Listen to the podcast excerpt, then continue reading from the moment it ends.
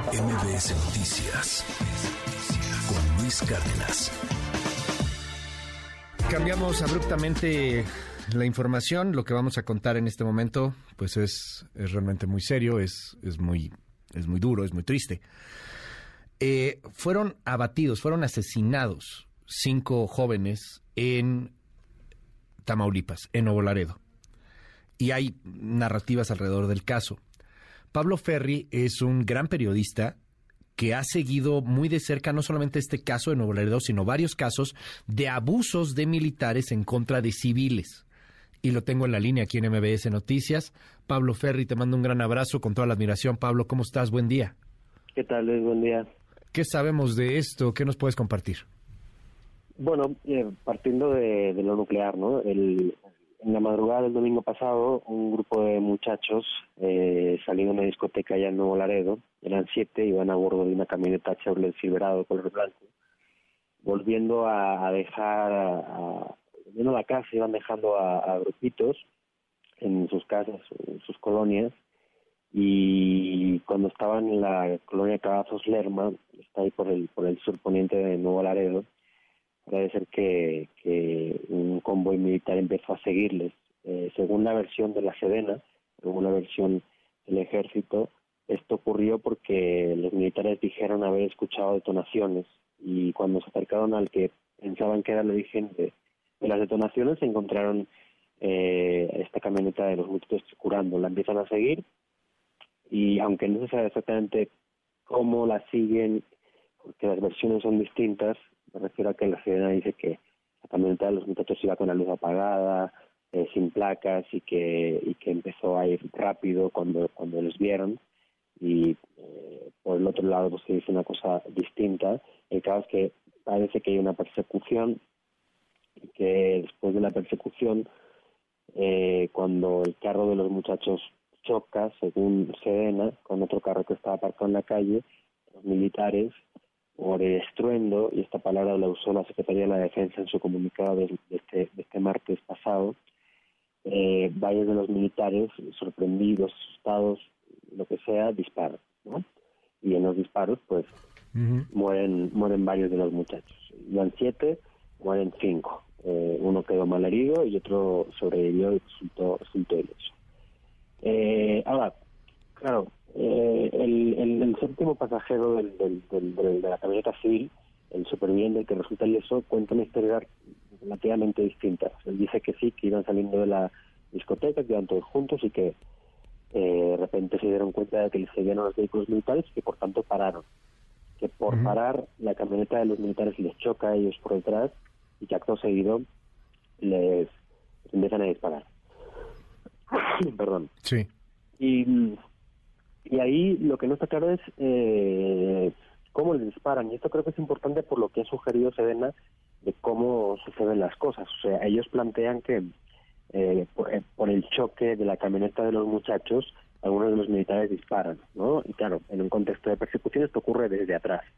Pero las, los estudios de necropsia de los cadáveres, a los que pudimos, a los que pudimos, los que pudimos estudiar estos días, sí, claro eh, lo que nos mostraban era que no había sido del todo así, porque los cuerpos tenían orificios de entrada de bala eh, por delante, por detrás y por el lateral. O sea, tenían heridas de disparo de bala por el pecho, el tórax, el abdomen, las piernas por la parte de adelante también por la espalda y también por la parte lateral esto indicaba que no todos los disparos podían haber sido disparados. Eh, eh, ah, te, tengo ahí solo para poderlo entender, Pablo. O sea, les dispararon por todos lados del cuerpo, por la espalda y por por por del frente, por el pecho, pues, este.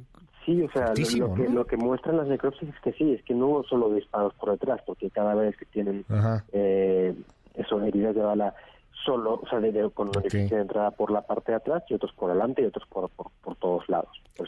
no, sé si esto, si esto es posible, este creo que no, tú, tú eres experto ya prácticamente en estos temas con los años que llevas investigando estos, estos casos, pero ¿es factible determinar qué, qué se disparó primero, si, si por de frente o por detrás? No, vamos, a ver, los no, no mencionan esto. Igual que no mencionan, por ejemplo, tampoco la distancia a la que se disparó, ¿no? Pero, pero, pero sí que indica que, que, que, este, esto de que dispararon de atrás, desde atrás, no, es, cierto. la persecución no, no ocurre así. Ok, te interrumpía Pablo, perdón. Continúa.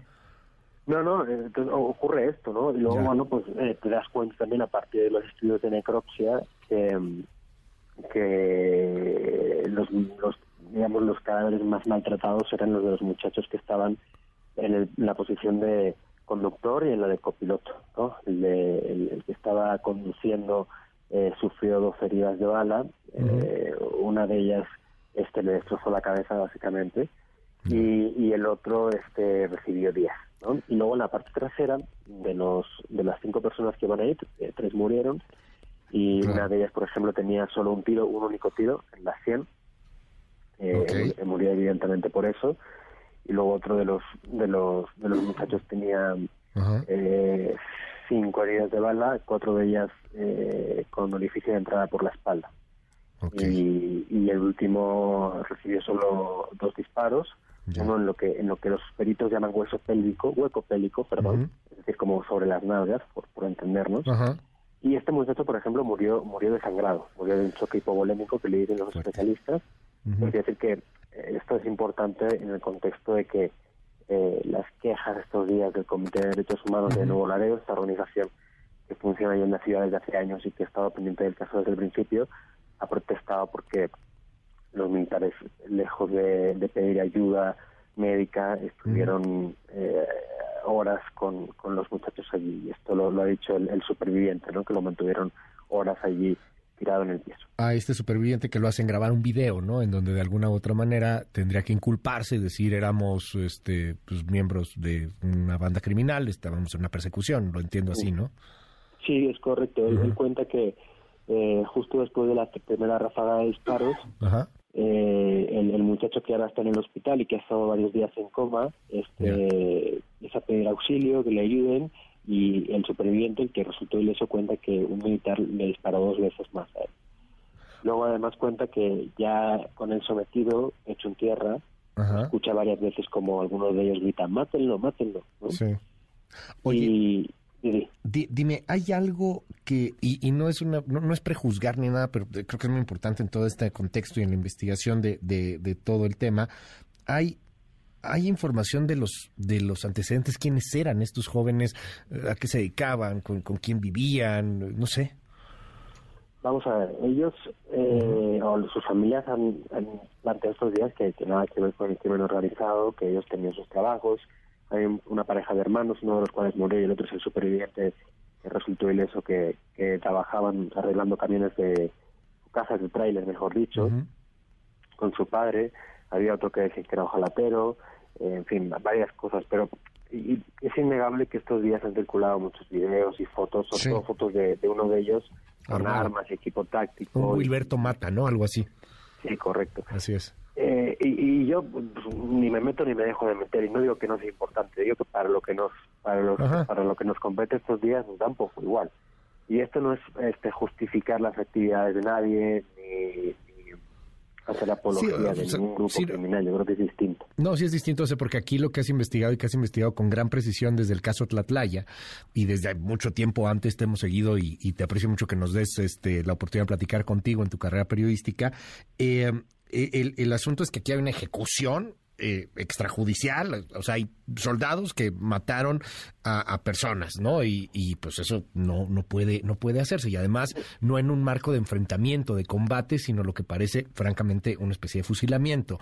Eh, yo quisiera preguntarte, Pablo, hablando de, de y tocando el tema, es, es algo parecido, podría ser, o sea, lo, lo ves de esa manera, como eh, tratan de, cambiar la escena del crimen, modificar varias cosas. ¿Hay algún comparativo con toda proporción guardada, evidentemente?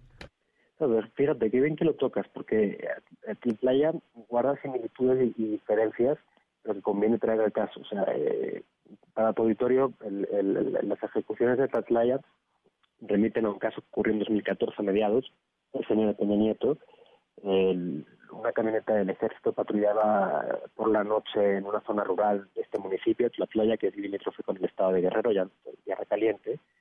Y, al parecer, y nunca quedó claro esto, en ese patrullaje ven a un grupo de personas en una bodega en obra negra y cuando los ven, los militares siempre han dicho que los, que los civiles les, les a balazos Eh, no está claro si los civiles agredieron o no, pero bueno, parece que eh, eso podría ser eh, el principio de, la reyerta. Los militares contestan. Los militares dijeron que en la, en la respuesta 22 de, los, de las personas que estaban en esa bodega murieron. Lo que se supo después es que los militares en realidad asesinaron a, a, parte de las personas que había en la bodega luego del enfrentamiento. Esto lo digo porque si nos vamos al caso de Nuevo Laredo, lo que estamos viendo es que allí en, Nuevo Laredo no ha habido ninguna agresión previa. Y no ha habido ninguna agresión previa porque ni siquiera la Secretaría de la Defensa lo ha dicho desde un principio. Lo que hubo fue una persecución motivada por algún tipo de sensación que tuvieron los militares que estaban sobre el terreno. Sí, no, los desaparecieron, no, no hubo una agresión, como era el caso de Tlaltaya, que era una vendetta de los militares. O sea, aquí, pues, al menos en esa zona, no, no pasó nada. Contra los militares, me refiero. Y esto también es interesante en el sentido de que, vamos a ver, si ¿a qué respondió esto? Pues, eh, a las horas que eran, cuatro y media, cinco, cuatro y media de la mañana, eh, y estos chicos iban en, su camioneta, no sé si con los vídeos bajados o no, pero bueno, era de noche, era difícil que desde sus camionetas los militares vieran las caras de nadie, que, no creo que identificaran a, nadie que les sonara de alguna otra ocasión eh, o de alguna otra situación. Es posible, hay una, un porcentaje mínimo de posibilidades de que así fuera, pero parece difícil, ¿no?